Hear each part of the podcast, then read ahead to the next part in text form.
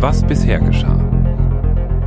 Nach einem Jahr auf getrennten Wegen kamen die vier Detektive beim Super Summer Festival in ihrer Heimatstadt wieder zusammen. Hey, ihr zwei, habt ihr für uns auch noch ein Plätzchen? Ach, Lea, Lilly, klar doch. Ihr kommt genau richtig. Doch auch die Schergen von Gangsterboss Sascha Wesselow waren inzwischen nicht mehr in Gewahrsam, sondern auf dem Festivalgelände unterwegs. Was soll ich sagen? Der CEO hat die besten Anwälte. Ebenso wie Problemschülerin Nadja, die vor ihrem kontrollsüchtigen Opa geflohen war. So geht es echt nicht weiter. Das haben Sie selbst gesagt, Frau Lorenz. Ja, ja klar, aber so habe ich das doch nicht gemeint, Nadja. Du kannst doch nicht einfach abhauen. Den Detektiven gelang es mit vereinten Kräften Wesselows Schergen zu entkommen. Doch nicht alle hatten so viel Glück. Wesselow. Sie waren das, oder? Was haben Sie mit Nadja gemacht? Keine Sorge, Chris, der Kleinen geht's gut hier bei uns. Noch jedenfalls. Also überleg dir gut, was du bei der Polizei über mich sagst, Chris. Du willst doch bestimmt nicht dieses arme Mädchen auf dem Gewissen haben. Es ist meine Schuld. Alles meine Schuld. Es ist genau wie damals. Und ich bin an allem schuld.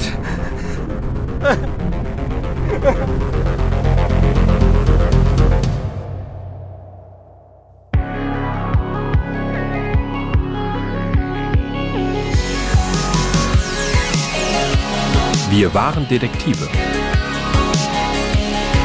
Ein Hörspiel-Podcast von Comdirect. Folge 5. Damals und heute.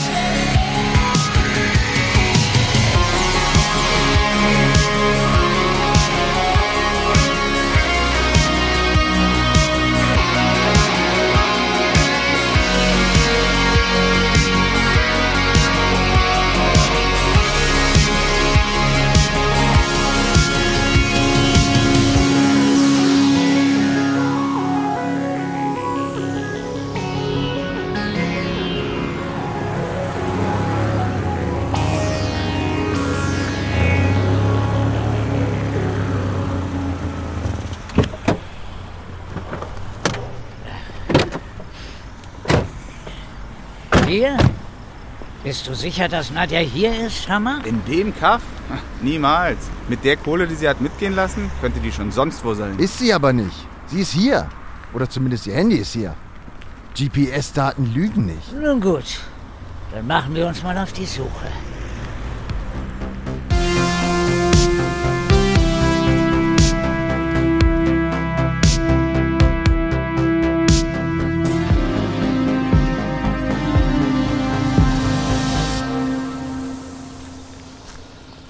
Du hast also auch noch nichts von Chris gehört, Theo?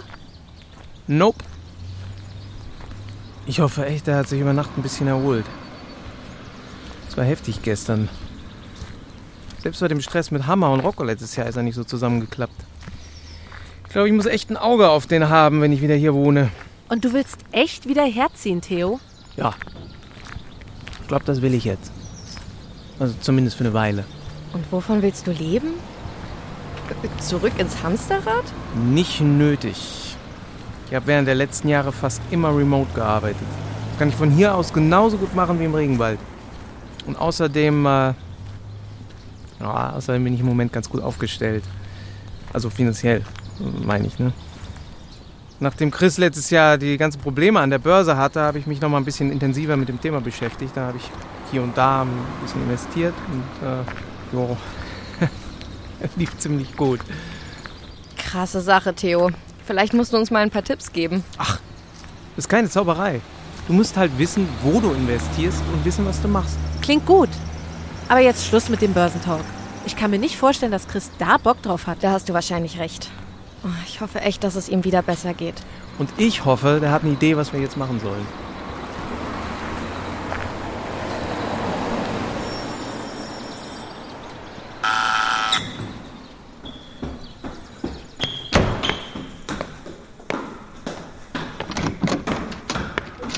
Hallo, ihr drei, kommt rein. Hi, Ost. Wie geht's Chris? Ich hab vorhin versucht, den anzurufen, aber er ist nicht drangegangen. Ja, der pennt noch. Immer noch? Ja, kein Wunder. Das Zeug, das der Arzt ihm gegeben hat, könnte eine Herde Elefanten umhauen. Das muss ja echt eine fiese Panikattacke gewesen sein. Ja, das war richtig unheimlich. Chris ist so ein Draufgänger. Das habe ich den noch nie erlebt. Also nicht seit. Äh Nicht seit der Sache mit Bea damals. Den Namen habe ich jetzt schon ein paar Mal gehört. scheint Chris echt nahe zu gehen. Er wird immer ganz komisch. Und dann wechselt er schnell das Thema. Was ist denn damals eigentlich passiert? Oh, okay, okay, sorry. Ähm, eigentlich geht mich das ja auch gar nichts an. Nein, schon okay. Chris, Wie geht's dir? Ist alles in Ordnung? Gibt's was Neues von Nadja? Wir wissen genauso viel wie du. Wesselow hat sich seit gestern nicht mehr gemeldet. Kommissar Arndt ist vorbeigekommen, während du ausgenockt warst. Wir haben ihm aber noch nichts erzählt. Wir wollten Nadja nicht in Gefahr bringen. Klar. Das habe ich ja schon erledigt. Das kann ich am besten. Mann, Chris. Oz, ich hab dir doch erzählt, dass wir früher diesen Detektivclub hatten, oder? Du hast es vielleicht so ein, zweitausend Mal erwähnt. Wir Ja. haben jede freie Minute zusammen verbracht, wie vier. Wir und Bea. Sie war meine erste Freundin. Meine allererste Freundin. Wir sind in der achten zusammengekommen und waren dann bis zum Abi-Jahr ein Paar. Mit dem Detektivkram konnte sie nicht wirklich was anfangen. Aber sie war trotzdem immer dabei. Theo hat sie unser Maskottchen genannt. Stimmt. Und dann hat sie ihn so lange geboxt, bis er es zurückgenommen hat. War. Hat meist nicht lang gedauert. Eieieiei, die Frau konnte echt fest boxen. Es war eine tolle Zeit. Vielleicht die schönste in meinem Leben, wenn ich ehrlich bin. Von mir aus hätte einfach alles so bleiben können, wie es war, aber dann. Dann ist Bea verschwunden. Es war ein Mittwoch. Ein Mittwoch im April. Hm. Das weiß ich noch. In den ersten beiden Stunden hatten wir immer Sport. Die hat sich Bea öfter mal gespart. Der schöne Sven hat's ja auch nicht so ganz genau genommen mit der Anwesenheit. Sorry, wer? Der Sportlehrer. Richtig. Deshalb habe ich mir auch erstmal nichts dabei gedacht. Hm. Aber Bea blieb verschwunden. Ich konnte sie auch nicht erreichen. Keiner von uns konnte das. Hm. Da haben wir dann langsam angefangen, uns Sorgen zu machen. Bea hing nämlich immer am Handy. Nach der Schule sind wir dann alle zu ihr nach Hause. Ihre Mutter ist aus allen Wolken gefallen, als wir ihr erzählt haben, dass Bea nicht in der Schule war. Sie hatte am Morgen pünktlich das Haus verlassen. Am Abend habe ich dann immerhin eine Nachricht von Bea gekriegt. Sie schrieb, dass wir uns keine Sorgen machen sollten. Sie müsse was klären und dann würde sie wieder nach Hause kommen. Hm. Ich habe sofort versucht, sie anzurufen, aber da war das Handy schon wieder aus. Und von da an blieb es auch aus. Chris. Nach zwei Tagen ohne ein Lebenszeichen hat die Polizei dann mit der Suche begonnen. Kommissar Arndt hat wirklich Himmel und Hölle in Bewegung gesetzt.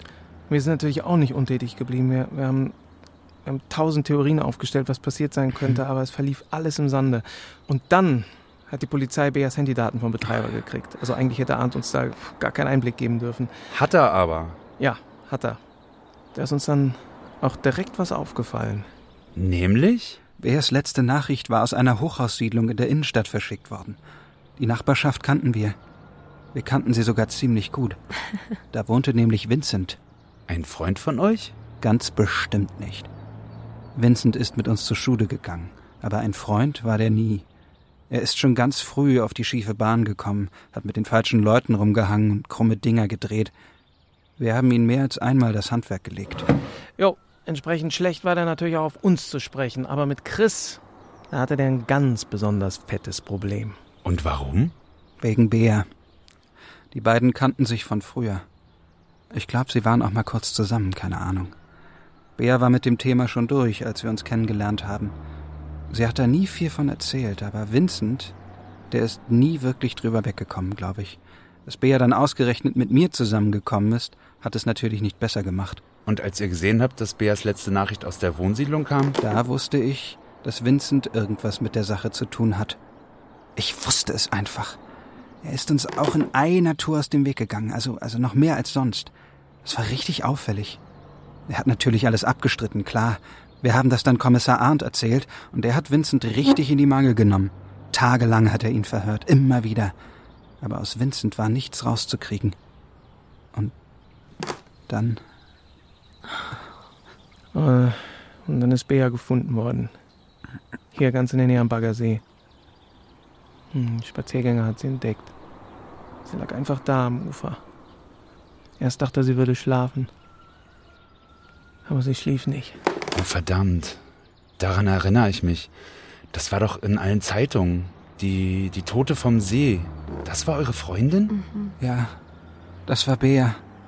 Wow, das tut mir echt leid. Das muss ja super krass gewesen sein. Was ist denn passiert? Laut Gerichtsmedizin wurde Bea erwürgt. Ungefähr einen Tag bevor sie gefunden wurde. Vincent kann es also nicht gewesen sein. Er stand ja die ganze Zeit unter Beobachtung, während Bea. Wir lagen also falsch mit unserem Verdacht. Aber mehr haben wir nie rausfinden können. Es ist so ungerecht. Jahrelang haben wir unsere Nasen überall reingesteckt. Wir haben Diebesbanden gesprengt und, und korrupte Geschäftsleute zu Fall gebracht. Wir haben uns für die Allerschlausten gehalten. Und ausgerechnet diesen Fall konnten wir nicht lösen. Wahrscheinlich haben wir, wahrscheinlich habe ich die Ermittlungen sogar behindert, weil ich mich so auf Vincent eingeschossen habe. Vielleicht hätte Kommissar Arndt Beer rechtzeitig gefunden, wenn, wenn ich, wenn ich ihn nicht in einer Tour auf die falsche Fährte gelockt hätte. Das ist doch jetzt wirklich Quatsch, Chris. Die Polizei ist doch genauso im Dunkeln getappt wie wir. Es gab einfach keine heiße Spur. Klar gab's eine Spur. Es gibt immer eine Spur. Ich war nur zu blöd, um sie zu erkennen. Das weißt du doch gar nicht. Und was ist mit Nadja? Wenn ich mich nicht mit Wesselow angelegt hätte, dann wäre sie nie in diese Situation gekommen. Mann, Chris, das konnte doch aber keiner ahnen. Was machen wir jetzt? Ich weiß es doch auch nicht, Mann. Meinst du, wir haben uns nicht die ganze Nacht das Hirn zermartert? Habt ihr Nadias Handy noch? Logo, aber wir kommen da nicht rein. Sie hat das ziemlich gut gesichert. Vielleicht kann ich ein bisschen zaubern. Ich habe den einen oder anderen Trick gelernt bei meinen IT-Jobs. Und was bringt uns das? Ja, Im schlimmsten Fall gar nichts. Dann fangen wir eben wieder bei Null an. Aber da stehen wir ja eh. Ein Versuch ist es allemal wert. Da hast du recht, Theo. Lea und ich holen das Handy. Und wir halten hier die Stellung, falls Wesselow sich meldet oder so. Wir beeilen uns. Komm, Lea.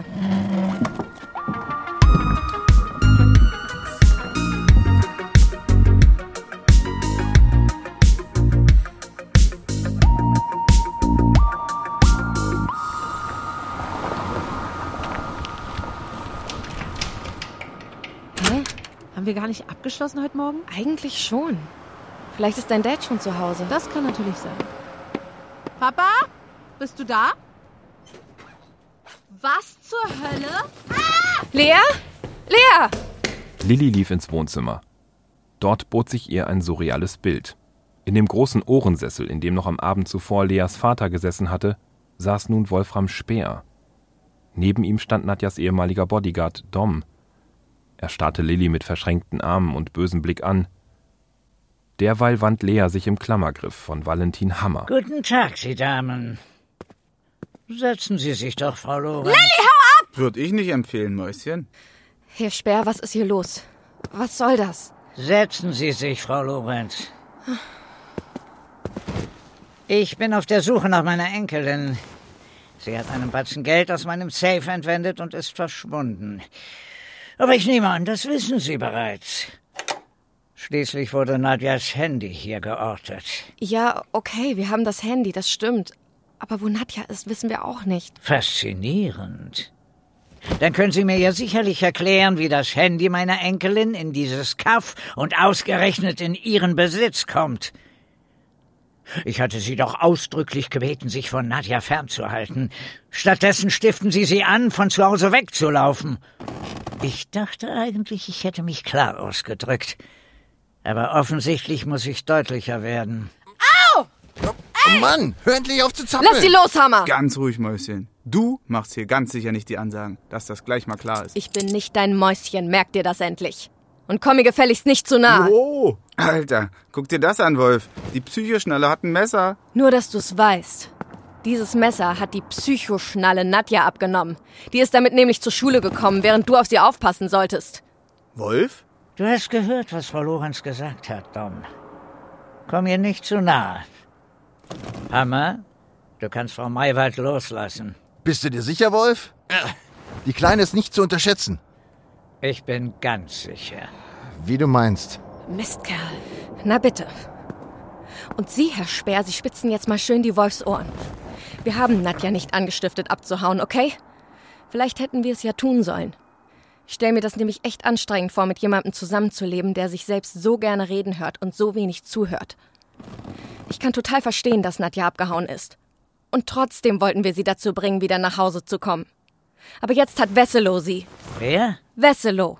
Sascha Wesselow. Den Namen kenne ich, Wolf. Der macht hier in Drogen. Übelster Poser. Ja, genau der. Mein Kumpel Chris will gegen ihn aussagen.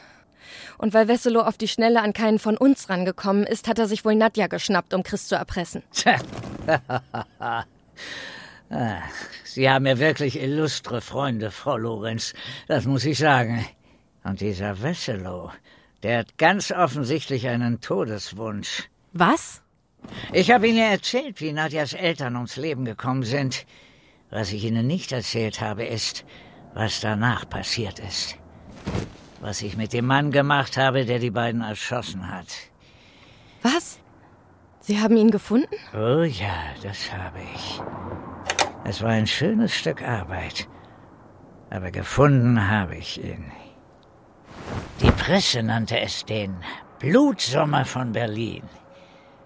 Am Ende haben die eigenen Leute mir den Kerl ausgeliefert, nur damit das Ganze endlich ein Ende hat. Und. Und was haben Sie dann mit ihm angestellt? Ich würde Ihnen raten, die Stadt zu verlassen, meine Damen. Ich fürchte, es wird hier bald sehr, sehr ungemütlich. Dann gib den anderen Bescheid. Ich will sie hier haben. Klingt, als bräuchten wir Verstärkung. Klar. Wer soll denn kommen, Wolf? Alle. Okay, okay, wird gemacht. Moment mal. Herr Speer. Herr Hammer, du kommst doch aus der Gegend. Hast du eine Ahnung, wo wir diesen Herrn Wesselow oder seine Leute finden? Ich hab da so eine Idee, Wolf. Na dann los. Die Jagd ist eröffnet.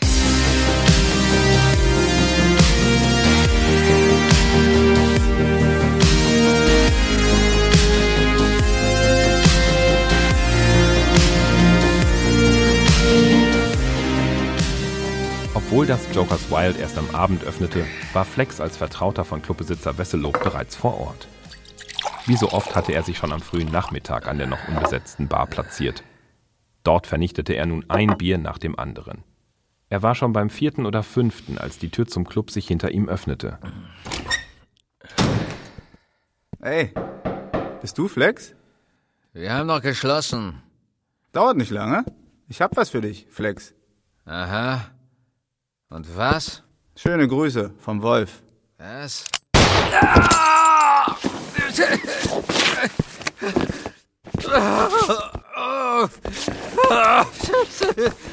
Oh, verdammt!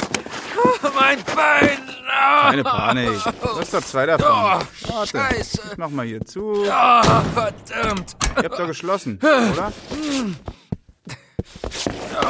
Hey, hier geblieben, Mann. Wir zwei unterhalten uns jetzt mal in Ruhe eine Runde. Flex. Tut doch bestimmt nicht weh. Also, mir zumindest.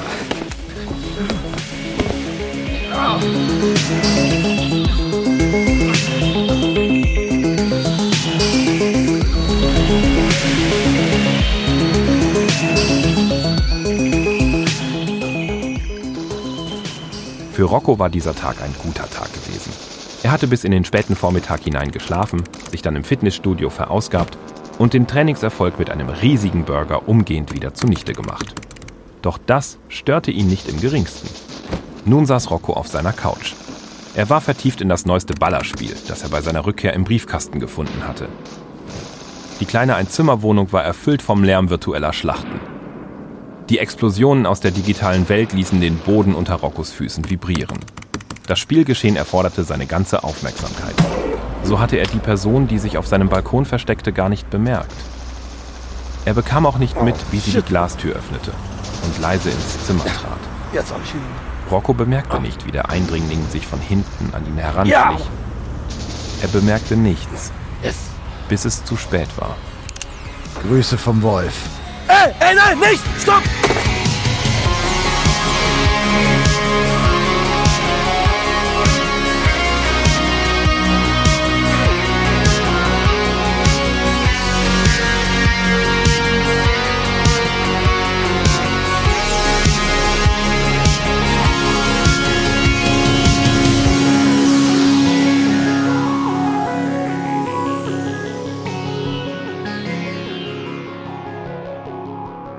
Börse.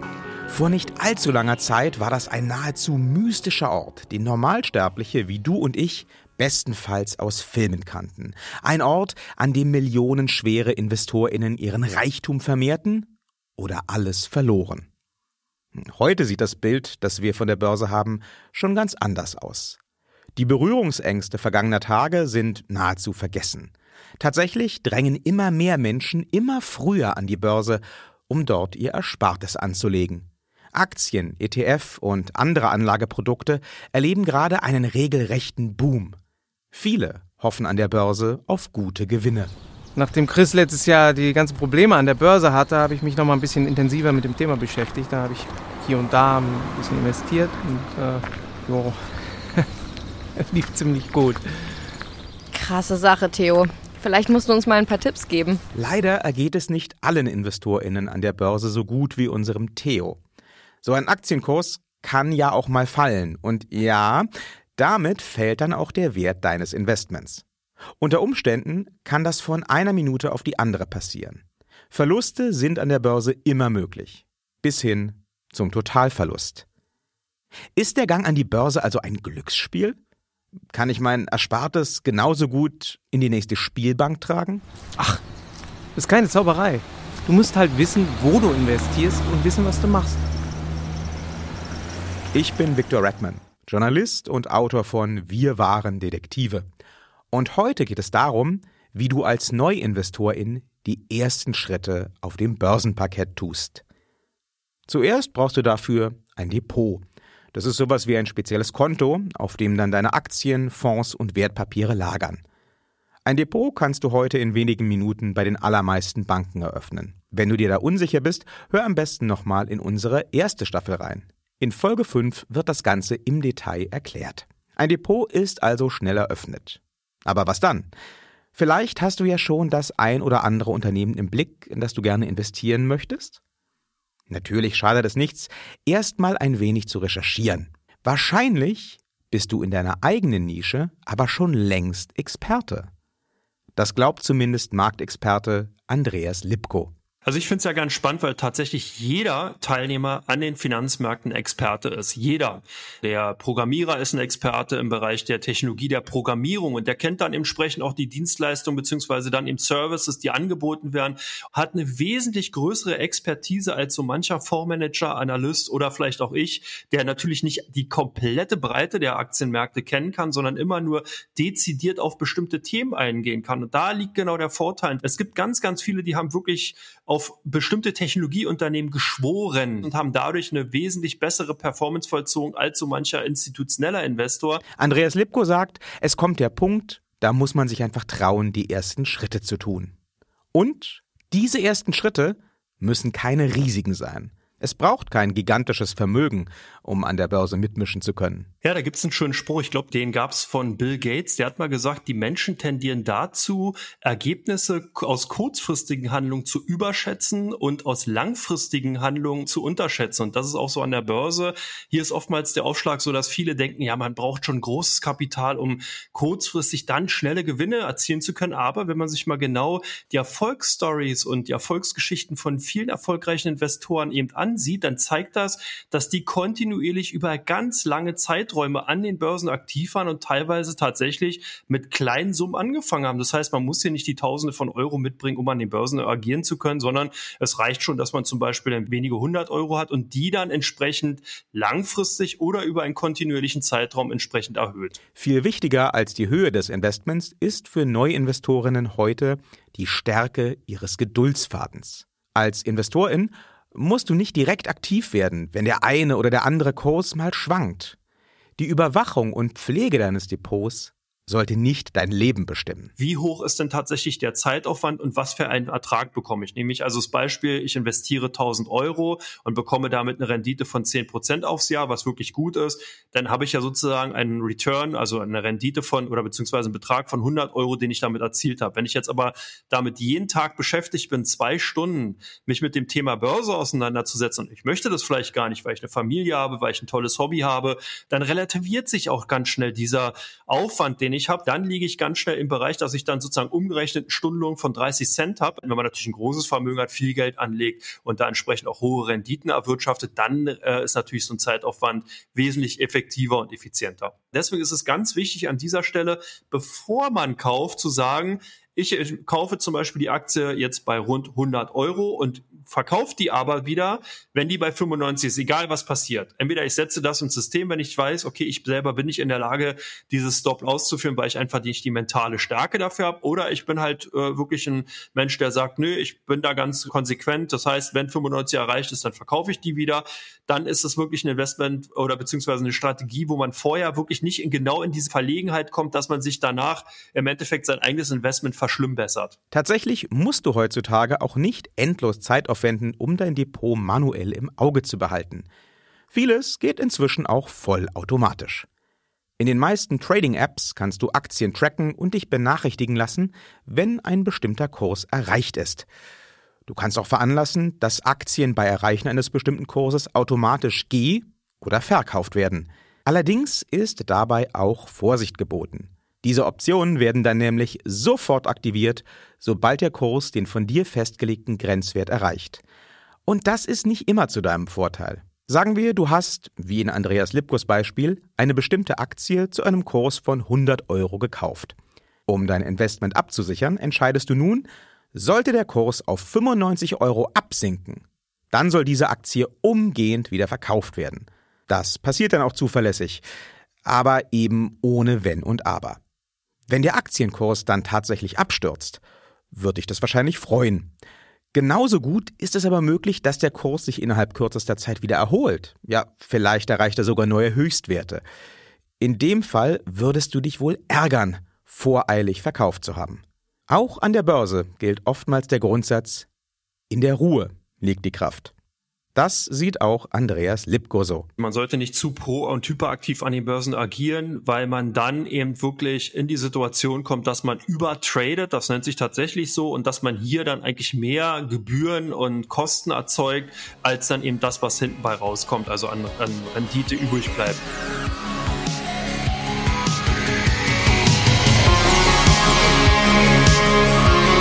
Wir waren Detektive ist ein Hörspiel-Podcast von Comdirect. Idee und Buch Victor Redman. Regie und Sounddesign Björn Krass. Mit den Stimmen von Santiago Ziesmer, Konstantin Konrad, John Klinger, Mira Göris, Alexander von Hugo, Ulrike Weidemüller, Robert Bartels, Roman Rehor, Björn Krass, Florian Klede und Erkan Sulzani. Unser Experte im Service-Part war diesmal Andreas Lipko. Den Soundtrack zum Podcast findet ihr auf dem Album Endless von Magic Thorn. Wir waren Detektive ist eine Comdirect-Produktion von Folivox. Follow the Faultier.